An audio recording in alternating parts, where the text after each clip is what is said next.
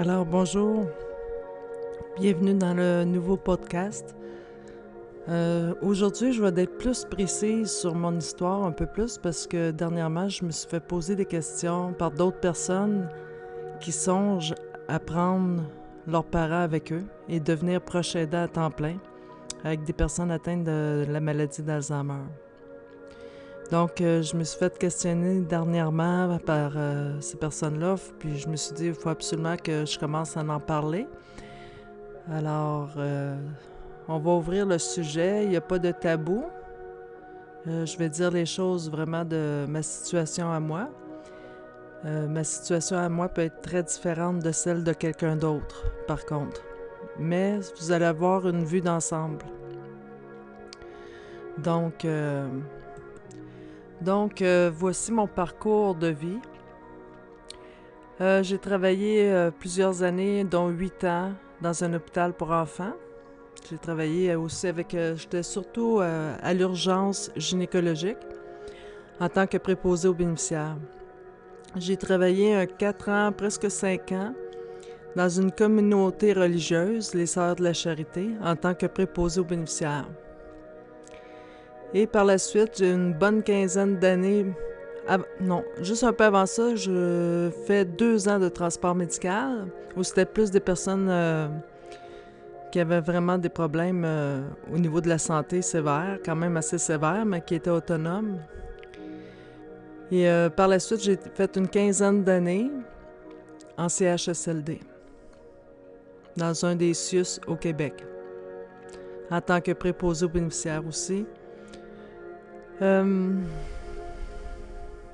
c'est pas mal mon parcours. Donc, la clientèle qui est atteinte d'Alzheimer, ça fait plusieurs années que j'ai à être euh, en contact avec ces personnes-là, puis que j'ai développé, puis j'ai suivi aussi des formations pour savoir comment interagir avec ces personnes-là. Donc, euh, je suis devenue proche aidante de Marie, et ça aussi, je vais l'expliquer un petit peu plus en profondeur, le pourquoi. En CHSLD, c'est très différent. Quand je travaillais chez les sœurs dans la communauté religieuse, si on prend la même lourdeur de tâches, la même lourdeur de clientèle, avec le même nombre, et qu'on compare avec le CHSLD, dans la communauté religieuse où je travaillais, on était le double d'employés.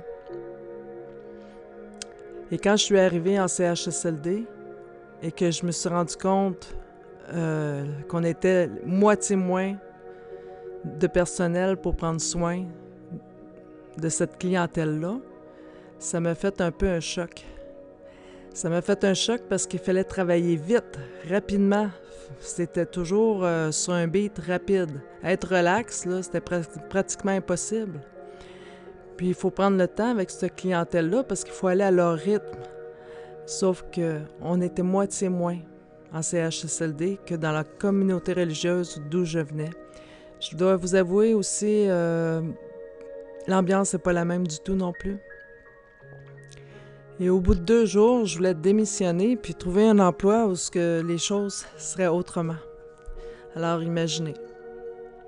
Et ça, je vous parle de ça, c'est en 2005 que je suis allée travailler dans un CHSLD. Par la suite, euh, il y a beaucoup de manque de personnel. Euh, dans, avant l'année 2019, je vais vous conter deux, choses qui sont arrivées pour vous donner une image de c'est quoi un CHSLD. Au niveau du personnel, il y a une préposée qui a dû faire un 24 heures. Elle rentrait son chiffre à elle à 6h30 pour terminer à 2h30. Mais là, il manquait de personnel pour le soir, fait qu'ils ont demandé de rester en temps supplémentaire. Elle a accepté jusqu'à 11h30 le soir. À 11h30 le soir, la préposée de nuit n'est pas rentrée. Et à l'époque, il y avait seulement une seule préposée la nuit pour environ 36 euh, ou 38 résidents. Donc, celle de nuit n'est pas rentrée. La préposée a été obligée de rester. À 4 heures du matin, cette préposée-là, me racontait, elle dit Valérie, je pleurais. Elle dit J'étais plus capable, je pleurais. Alors, euh, ça, c'est avant 2019, avant la situation actuelle. Un autre épisode d'avant la situation actuelle, c'est qu'il y a une infirmière, ils l'ont obligée de rester en temps supplémentaire et cette infirmière-là avait la gastro. Ça sortait par les deux bouts, était toujours rendu dans les toilettes. Et habituellement, quand un employé a la gastro, c'est interdit de rentrer travailler. C'est de rester à la maison pour ne pas retransmettre la gastro dans le CHSLD aux résidents. Euh, mais elle est obligée de rester. Maintenant, je vous ai compté juste deux situations au niveau des employés qui se sont passées avant la situation actuelle que l'on vit, avant 2019. Est-ce que vous croyez que les résidents, les personnes âgées, les personnes en perte d'autonomie ont un bon service de soins de qualité dans les CHSLD?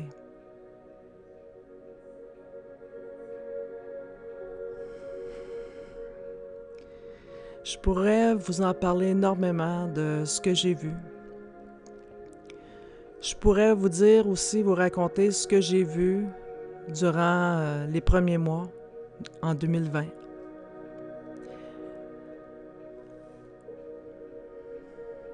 Mais aujourd'hui, c'est pas pour vous parler de ça, mais c'est juste pour vous mettre un peu dans le contexte. Là, je me suis fait poser beaucoup de questions dernièrement parce qu'il y a des personnes qui veulent devenir proches aidants pour leurs parents atteints d'Alzheimer. Puis je me suis rendu compte euh, vraiment c'était quoi les questions qui étaient importantes ou qui revenaient. C'était au niveau financier. Puis euh, si c'est lourd, c'est difficile, comment est-ce que c'est? Donc, je vais vous parler un peu de mon parcours dans ma vie au niveau financier pour que vous ayez une image de mes finances à moi. Donc, j'ai été euh, sur le marché du travail, mais j'ai 52 ans aujourd'hui et euh, j'ai élevé ma fille. J'ai été monoparentale euh, la majorité de ma vie, puis j'ai élevé ma fille seule. J'ai eu quelques emplois à temps plein, puis c'était difficile d'avoir des emplois à temps plein à travers ça, même en étant préposé aux bénéficiaires. Même si je voulais faire cinq jours semaine, souvent on ne m'appelait pas. Donc, euh, été à temps partiel euh, pendant des années. Et euh, je me suis acheté une maison dans la région où je suis, dans un coin d'agriculteurs, en campagne, région éloignée. C'est une maison qui est toute à rénover. Elle pas chère, mais est toute à rénover au complet. Donc, à travers les années, mais je l'ai rénovée peu par petit peu. Et euh, dans les dernières années, les deux dernières années, à partir de 2017, j'ai obtenu un poste à temps plein finalement. Un poste à temps plein qui me garantissait de faire mon cinq jours semaine. Parce que même si j'étais disponible cinq jours semaine, souvent ils préféraient ne pas remplacer un employé manquant pour appeler quelqu'un qui était disponible. Ça, on a vu ça souvent. Donc, euh, les deux dernières années euh, de, avant la situation actuelle, ben, j'avais la chance d'avoir un temps plein. Donc, j'ai pu rééquilibrer mes finances. Euh, j'avais toujours des prêts de rénovation, parce que sur une maison euh, dans l'état de la mienne, il y a tout le temps une rénovation d'urgence à faire. Donc, j'avais des prêts aussi pour rénovation. Mais en ayant un équilibre au niveau monétaire, puis dans l'horaire de, mon travail, enfin, ben, je, pouvais avoir un équilibre financier. Puis, euh, avant la situation actuelle, avant que Maddy, ma mère, vienne vivre avec moi, j'avais réussi à me ramasser, à mettre de côté environ l'équivalent de deux mois de salaire. Là, je vais vous dire mon salaire que j'avais comme préposé aux bénéficiaires au dernier échelon, à temps plein, sans overtime. Mon salaire net par semaine était de 500 dollars. Donc, j'avais 2000 dollars de revenus nets par mois OK? Maintenant, en étant proche aidant, c'est très différent. Si vous n'avez pas euh, les reins solides au niveau financier, euh, vous allez peut-être trouver ça difficile. Ça dépend du train de vie que vous avez. Moi, j'avais déjà un train de vie restreint dans le sens que mon téléphone, c'est un téléphone Internet à 5 par mois. Euh, tout est fourni dessus, appel illimité interurbain, en tout cas, tout le kit. 5 par mois environ. Puis j'ai pas de télévision depuis plusieurs années. Parce que payer pour ça quand j'écoute pas ça, c'est pour moi c'est une dépense inutile. Mon chauffage était au bois. J'avais aucun chauffage électrique, donc euh, la nuit, les hivers, euh, je me réveillais pas pour aller chauffer mon poêle. Fait que le matin, il faisait très froid. Ça fait des années que je vis comme ça. C'est vraiment dans toutes mes choses, au niveau euh, financier, c'était restreint j'étais bien, euh, moi, personnellement, j'étais bien, tout était correct comme ça. OK? C'était pas lourd pour moi, c'était un mode de vie. Ensuite, au niveau de l'épicerie, ça me coûtait environ, euh, avant que ma mère vienne vivre avec moi, environ 250 par mois. Tout simplement parce que j'ai une alimentation majoritairement crue. Euh, je mange pratiquement pas de viande, c'est surtout des végétaux, des légumes, des légumineuses, des noix. OK? Donc, des germinations. Donc, euh, au niveau de mon épicerie, c'était moins cher qu'une autre personne. Mais lorsque ma mère est venue vivre avec moi, l'épicerie est passée de 250 à 650 Grosse différence. Et de plus, lorsqu'elle a dû arriver, parce qu'elle était hospitalisée, ça, je vais vous l'expliquer dans un autre volet. Donc, en mai, lorsqu'elle a été hospitalisée euh, d'urgence, ça va, maman? Oui. T'as-tu besoin? T'as-tu besoin? OK, je vais aller te voir bientôt, OK? À peu près, donne-moi à peu près une dizaine de minutes. OK? C'est correct, oui. Euh, donc, où est-ce que j'en étais rendu? Moi, je vous avais dit au niveau de l'épicerie. Euh, oui, ok, c'est ça. C'est ça. On va reprendre le fil, désolé. C'est comme ça quand on est prochain 24 heures sur 24. ça vous donne une idée. Euh, alors, c'est ça. Elle a été hospitalisée d'urgence parce que Maddie, ben, s'est retrouvée au milieu de sa ville, puis elle se rappelait pas où ce qu'elle restait. Donc, elle a été à l'hôpital et elle a été réévaluée, même si elle était suivie pour sa maladie. Et là, elle a été déclarée euh, inapte à rester seule et à vivre seule. Donc, pour moi, c'était clair. Je devais même pas y réfléchir. Je savais exactement qu'il n'était pas question de la placer en CHSLD. Je pourrais vous en dire des raisons du pourquoi, je pourrais vous dire euh, beaucoup de choses à ce sujet-là. Mais c'est autre chose. Donc, il fallait qu'elle vienne chez moi. Puis à l'hôpital, au bout de deux semaines, il était pressé que je la sorte de l'hôpital. Donc, je devais rénover, laisser les rénovations que j'avais commencées. Puis je devais me dépêcher pour rénover et aménager sa chambre parce que j'avais beaucoup de choses à faire puis lui réaménager, adapter la salle de bain pour elle. Le principal que j'ai fait, c'est sa chambre, puis au bout d'un mois et demi, ben, j'ai pu la sortir de l'hôpital pour la ramener chez moi. Lorsqu'ils sont déclarés inaptes, ça prend le mandat d'inaptitude, il faut le faire homologuer. En principe, le notaire ça, prend environ trois mois de procédure. Mais dans le cas de Maddie, là, je vous parle de ça à partir du mois de mai, le mandat d'inaptitude n'est toujours pas homologué. Donc, on n'a pas accès aux avoirs de Maddie. OK? Là, je vais vous dire le salaire. Je vous avais dit le salaire que j'avais en tant que préposé, mais quand on devient proche aidant, ce qu'on doit aller chercher, ça, s'appelle les euh, prestations de proche aidant. C'est comme une forme d'assurance chômage, puis, euh, on a droit à peu près environ 15 semaines. Et après, lorsque c'est terminé, on me dit de revenir les voir pour faire une demande pour une prestation de compassion. Maintenant, lorsque vous vous retrouvez sur cette forme de prestation-là, vous, allez dropper de moitié du salaire que vous aviez. Dans mon cas, je faisais 500 dollars par semaine à travailler comme préposé aux bénéficiaires en CHSLD à temps plein. Et là, à temps plein, pour m'occuper de ma mère, je tombe à 250 dollars par semaine. La moitié moins. Donc, euh, les factures ne se payeront pas aussi bien. OK, j'ai pas besoin de vous faire une image de qu'est-ce qu'il y en est. Donc, au niveau financier, c'est un passé bien parce que il y a des personnes avec le stress que ça pourrait leur occasionner, qui n'aient pas les moyens financiers, euh, ça va être difficile pour eux, beaucoup plus difficile.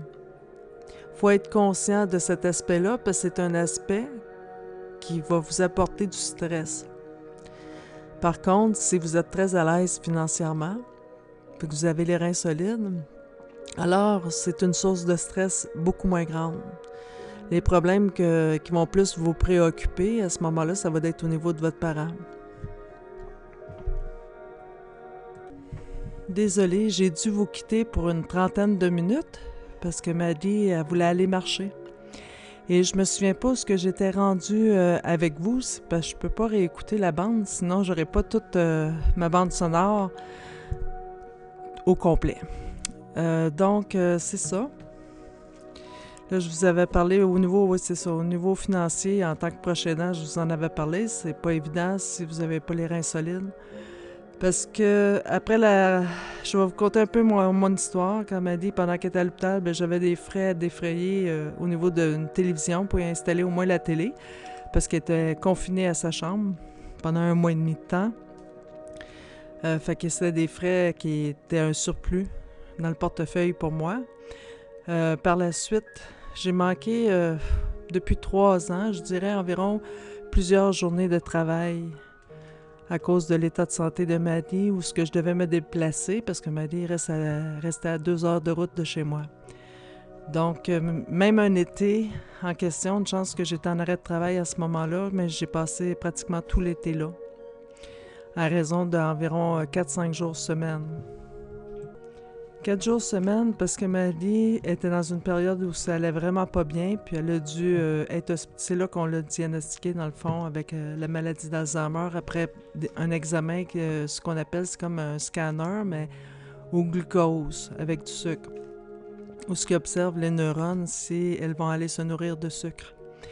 Et s'il y a des neurones qui ne se nourrissent pas de sucre, ça dépend de quelle partie du cerveau, à ce moment-là, ils voient que c'est la maladie d'Alzheimer. Donc, euh, c'est ça, c'était les frais, euh, des frais depuis trois ans. Euh, si vous n'avez pas les reins solides financièrement, c'est moins évident.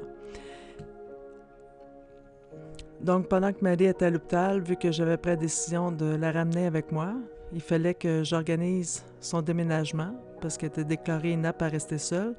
Je devais vider son condo. Et Maddy, c'est quelqu'un que, si vous avez besoin de quelque chose, demandez à Maddy, elle l'a. Donc, ça vous donne une idée. Juste euh, avec ces vêtements, j'aurais pu ouvrir une boutique. J'avais beaucoup, beaucoup, beaucoup de choses à rapporter parce que ma mère, c'est quelqu'un que chaque objet a une émotion, un souvenir. Donc, tous les objets sont importants, tous les papiers. Et en plus, dans sa maladie, elle a eu tendance à accumuler parce que souvent, elle achetait en double parce qu'elle ne se rappelait pas qu'elle en avait déjà. Donc, imaginez, j'ai pas terminé encore de vider son condo. Il m'en reste encore beaucoup à faire. Et lorsque c'est venu le temps d'organiser son déménagement pour ses meubles euh, de chambre, j'avais deux pièces en fait à faire déménager en mai. Eh bien, euh, c'était très difficile dans la situation actuelle que l'on vit de trouver des déménageurs dans le fond. Et les prix étaient assez élevés. Donc, juste son déménagement a coûté environ 1800 dollars et quelque chose. OK? Donc, il y a des frais comme ça. Puis c'est tout le temps que vous donnez pour... Euh, parce que dans le fond, c'est vous qui allez euh, vider le logement de, votre parent ou la maison. Euh, j'ai eu de l'aide de la cousine de ma mère et son mari et heureusement, j'ai eu de l'aide de la part d'une de, mes cousines à moi qui me prêtait sa fourgonnette pour que j'aie plus d'espace pour ramener ces choses. Puis il m'en reste encore à faire. L'autre chose, c'est comme ma maison est déjà en rénovation, parce que c'est une maison que j'ai achetée euh, en 2006 et que c'est une maison qui date des années début 1900. C'est une maison qui a beaucoup de rénovations à faire dessus. J'ai dû faire des rénovations urgentes qui ont occasionné avoir des prêts, des emprunts que j'ai pas fini de rembourser. Puis là, dans la situation de ma vie, ben, je devais me dépêcher à organiser sa chambre. Je devais rénover une pièce pour faire sa chambre, une pièce qui n'était pas rénovée. Donc, le temps qu'elle était à l'hôpital, ça a été des coûts pour moi pour rénover sa chambre. Je veux lui faire une salle de bain qui n'est pas faite encore, qui va être adaptée pour elle. Puis euh, aussi adaptée dans le sens que c'est une bonne chose à penser, c'est que n'oubliez pas, votre parent va aller en se détériorant. Donc, euh, à un moment donné, ça va être plus difficile euh, pour se déplacer pour aller à la salle de bain. Ça va être plus difficile pour se laver aussi. Donc, prévoyez, si vous avez des rénovations à faire, bien, de prévoyez d'adapter la salle de bain pour jusqu'à ce que votre parent atteigne un niveau que ça va être nécessaire d'avoir des barres spéciales de soutien, puis une toilette haute. Hein? Parce que Maddy, elle me dit souvent que ma toilette est trop basse, puis elle a l'impression de s'asseoir à terre. Donc, prévoyez euh, dans vos rénaux d'adapter votre maison pour ça, puis peut-être éventuellement un fauteuil roulant aussi. Il va falloir penser à avoir des rampes. OK? Moi, c'est une chose à laquelle je pense. Euh, je ne sais pas si je vous avais expliqué les raisons au début en CHSLD. Je crois que oui. Si je ne l'ai pas expliqué, en me réécoutant, mais je vous ferai un podcast là-dessus. Donc, dans les frais, c'est ça. Puis comme je vous ai dit, l'épicerie, elle a augmenté énormément. Et au niveau du mandat d'inaptitude, la problématique que j'ai, euh, ça prendrait trois mois que le notaire a dit que, à faire pour l'homologuer. Mais dans la situation actuelle, c'est beaucoup plus long et il n'est pas fait encore. Parce qu'en déménageant Maddy chez moi, elle se retrouvait à sortir de sa zone au niveau judiciaire. Elle n'était plus dans la même juridiction. Donc, le notaire ne pouvait pas poursuivre l'homologation du mandat d'inaptitude. Il fallait que je trouve un notaire dans ma région qui était dans ma euh, nouvelle juridiction, euh, juridiction judiciaire pour Marie. Je suis désolée, je pense que je commence à être fatiguée. Je déparle un petit peu. Donc, le temps de trouver un autre notaire, qu'est-ce qu'il y a eu? C'est qu'en ce moment, les notaires sont surchargés. J'ai fait transférer mon dossier parce que j'ai réussi à trouver un notaire qui prenait d'autres clients, d'autres dossiers. Mais ça fait environ deux, trois semaines qu'ils l'ont, puis ils n'ont pas eu le temps encore d'aller voir mon dossier. Ils ne sont pas arrivés là encore. Donc, ça, ça retarde beaucoup au niveau euh, financier. Parce qu'à ce moment-là, mon frère qui est mandataire, mais il ne peut pas me donner plus par mois pour combler avec mon salaire. Parce qu'il a accès à un compte euh, de banque de Maddy où ce qu'il peut prendre un certain montant d'argent par mois pour me le transférer pour combler avec ma perte de salaire. Ce mois-ci, je ne l'ai pas eu à cause des funérailles de mon oncle. Parce que mon oncle n'avait pas de testament, il n'y avait pas de préarrangement funéraire, il est décédé. Donc, j'ai dû euh, organiser ses funérailles dernièrement, qui était la, la semaine dernière, depuis une semaine et demie environ. On l'a enterré inhumé au cimetière euh, vendredi dernier, il y a deux jours. Donc, euh, l'argent que je devais recevoir pour combler avec euh, ma perte de salaire ben, est allé dans les funérailles. Donc, ce mois-ci, j'ai de la difficulté à payer les factures parce que moi, j'avais pour deux mois de salaire. En plus, mes prestations de proche aidante ont été retardées. J'ai eu beaucoup de difficultés à aller m'inscrire. Euh, le médecin a fait euh, des erreurs sur euh, parce que ça doit être rempli par un médecin, le formulaire. Le médecin a fait des erreurs. Il a fallu que je retourne à faire deux heures de route pour faire corriger l'erreur. Ça est arrivé deux fois. ça a été compliqué. Ça a été ardu. On a le droit à 15 semaines, puis par après, on me dit de retourner, puis j'aurai le droit à une prestation de compassion combien de semaines, je ne sais pas. Puis est-ce que ça va être le même montant environ qu'il me donne en ce moment, 250 par semaine, je ne sais pas. Donc, euh, j'ai... C'est un pensée bien. Ça, c'est ma situation à moi. OK? C'est vraiment ma situation à moi. Et l'autre chose, euh, au niveau financier, qu'est-ce que je pourrais vous dire? C'est sûr, il faut prévoir, il y a de la médication. Si votre parent prend de la médication, Madeleine en prend, donc euh, c'est quelque chose que c'est un surplus à payer. Euh, des culottes d'incontinence ou des pattes d'incontinence, ça aussi, ça peut être un coût, une dépense de plus. Moi, dans les dépenses de plus, vraiment, c'était vraiment pour rendre Maddy confortable par les rénovations, en lui laissant sa télévision, parce que moi, ça fait des années que j'ai pas de télévision. Donc, euh, il a fallu que je, branche, euh, je fasse brancher le, câble pour qu'elle ait accès. Donc, c'est des frais de plus. Euh, brancher sa ligne téléphonique personnelle à elle, c'est des frais de plus. Puis au niveau de l'alimentation aussi, parce que Maddy puis moi, on n'a pas du tout la même alimentation. Elle, elle mange la viande à chaque repas. C'est pour elle, c'est sa source de protéines. Puis c'est, ça fait partie de ses coutumes de vie. Donc, euh, l'épicerie, elle a beaucoup changé, c'est beaucoup plus élevé. Donc, je reviens à nouveau. Ça vous donne une idée, c'est un peu coupé, puis souvent, je ne me rappelle pas où j'étais rendu. Mais pour terminer les finances, n'oubliez pas aussi que les frais dentaires, si votre parent porte des dentiers, des appareils auditifs, des lunettes, tout ça, c'est toutes des choses que si vous n'avez pas d'assurance, qu'il va y avoir des frais à ça. Euh, ça, c'est le volet euh, financier à peu près grosso modo. Et la mienne, ben, c'est ma situation en ce moment euh, est précaire. C'est une source de stress. Veux, veux pas, c'est une source de stress. Fait que si vous pouvez vous éviter d'avoir ce stress-là, mais on prend une chose à la fois. Maintenant, je vais parler d'un autre aspect. Je vous avais dit dans un autre podcast qu'être proche aidant, c'est un don de soi total. Les activités que vous aviez l'habitude de faire, vous ne les faites plus. Le cercle d'amis que vous avez autour de vous peut changer. Vous allez vous retrouver euh, plus entouré de personnes de l'âge de votre parent, de la personne dont vous prenez soin. Ça risque de devenir votre entourage. Euh, si vous vouliez aller en voyage, à moins que vous ayez droit au service de répit dépannage en CHSLD, et ça, vous connaissez les conditions? À ce moment-là, vous pouvez faire appel euh, au répit dépannage. Il y a des CHSLD qui accueillent euh, votre parent soit pour la fin de semaine ou soit pour la semaine, le temps de vous donner du répit. Mais aujourd'hui, dans la situation actuelle, il y a des conditions pour ça. Si votre parent ne répond pas à ces critères-là, les nouveaux critères, depuis 2021, euh, vous n'aurez pas accès à cette forme de répit-là. Et moi, je n'y ai pas accès.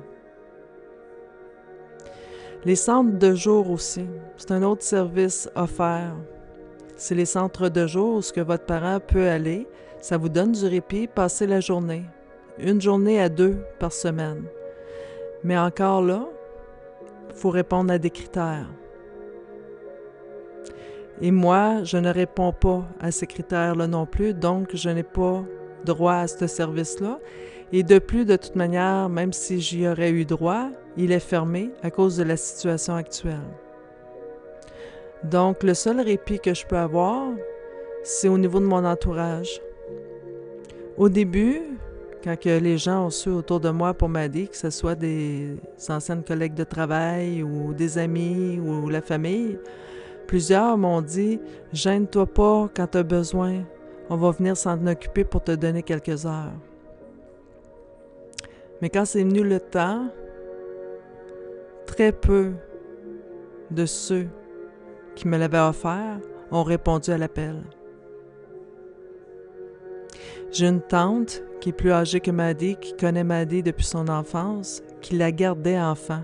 Imaginez, ma tante, elle gardait Maddy enfant. Elle s'occupe de Maddy. Elle me donne du répit, mais je lui demande seulement quand c'est vraiment pas possible de faire autrement. Parce que cette tante-là, elle a déjà 11 petits-enfants qu'elle garde régulièrement. Elle est très impliquée au niveau du bénévolat dans son village. Donc, c'est une femme qui est très occupée. Et je ne veux pas lui imposer quelque chose trop souvent. Donc, euh, je, demande, je lui demande de prendre Maddie pour une journée lorsque j'ai à me déplacer souvent à son condo pour rapporter les choses de Maddie et que j'en ai pour la journée. Puis elle m'a toujours dit oui, puis elle est toujours contente de le faire. Fait que très peu ont répondu à l'appel. Ça, c'est quelque chose que vous devez vous attendre si vous n'avez pas accès aux services autour de vous. À ce moment-là, si vous avez les moyens, vous allez pouvoir vous le payer dans le privé. Il y en a qui offrent ce service-là, mais de façon privée. Il y a différents coûts, mais c'est encore une dépense. Probablement, c'est vous pouvez l'inclure sur vos impôts, sûrement, parce que vous êtes en tant que proche aidant. C'est des choses qui seraient à voir que j'ai pas vu, euh, j'ai pas eu le temps encore de regarder. Lorsque je viendrai à cette étape-là, mais à ce moment-là, je vous l'expliquerai, je vous ferai un podcast pour ça. Une des raisons en CHSLD, vous savez, ça coûte environ, euh, dépendamment de la situation financière du résident, c'est entre 1600 quelque chose et pas loin de 2000 dollars par mois pour vivre en CHSLD, avec un aspect que je vous ai euh, un peu décrit tantôt au niveau des soins, avec les problématiques qu'il y a. De plus, avoir placé Maddy en CHSLD, elle se serait énormément ennuyée. Parce que Maddy, physiquement, elle est très en forme. C'est la première hiver qu'elle fait pas de ski alpin parce qu'elle ne trouvait pas ses bottes. Elle a un vélo à 2-3 000 Vous savez, les souliers doivent cliquer clipper après les, pédales. C'est le genre de vélo qu'elle avait parce qu'elle faisait partie d'un groupe de vélo-vie. Elle faisait beaucoup de kilomètres en bicyclette. Elle utilisait son vélo l'année passée. Elle était équipée pour le ski alpin parce que ça fait des années qu'elle fait du ski alpin. Elle était équipée pour le ski de fond. Elle faisait du ski de fond. Elle faisait du vélo, puis elle faisait aussi de la marche en montagne. Alors, imaginez Maddie dans un CHSLD avec la situation actuelle, qu'à chaque fois qu'elle a envie d'aller marcher dehors, c'est pas possible parce que personne n'a le temps de l'emmener.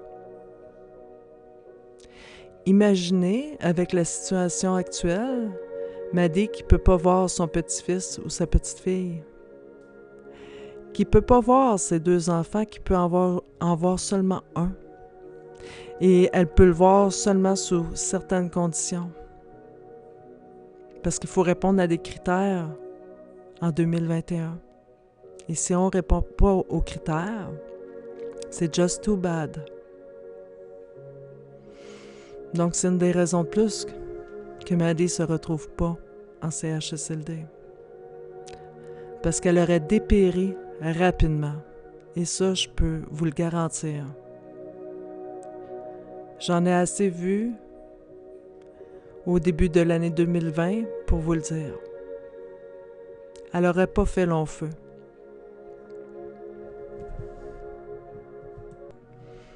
Donc, si vous êtes dans une bonne situation financière, ce sera justement euh, l'aspect comment euh, interagir, interagir avec votre parent.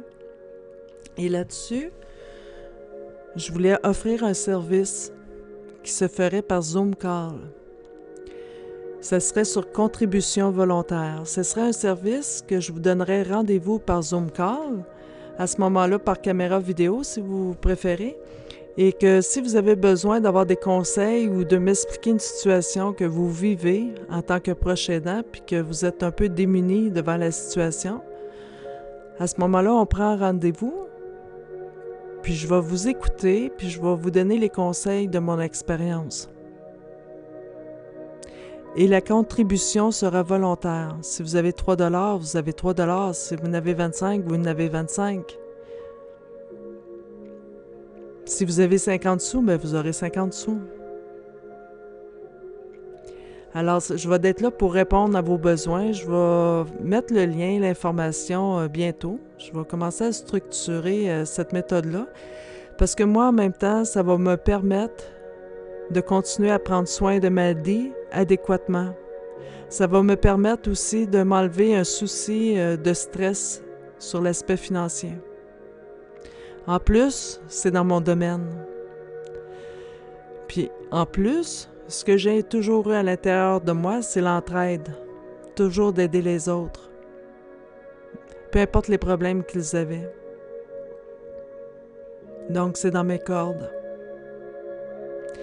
Si jamais j'aurais pas la réponse à votre situation, je vais vous le dire. Puis même, j'ai dans l'idée peut-être que d'autres personnes pourraient se joindre à mon projet. D'autres préposés pourraient se joindre à mon projet avec moi dans l'univers de Maddie pour euh, des capsules de conseils. Donc, euh, je vais sûrement inviter d'autres personnes aussi. Alors, je vous mettrai le lien. C'est euh, une façon d'aider les autres puis de m'aider moi-même. C'est de l'entraide.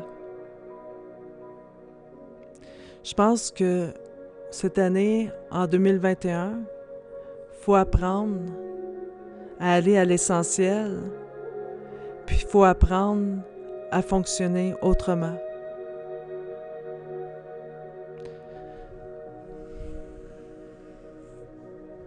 Donc, je vais m'arrêter ici. Euh, je vais sûrement revenir dans le rôle de prochain parce qu'il y a beaucoup de choses à dire. Mais une chose importante que j'aimerais vous dire, c'est qu'il ne faut pas vous oublier vous-même. Si vous pouvez, trouver du répit.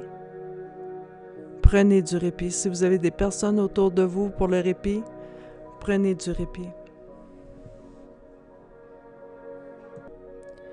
Si vous pouvez pas, comme moi, avoir du répit, je vais vous expliquer une chose qui est importante.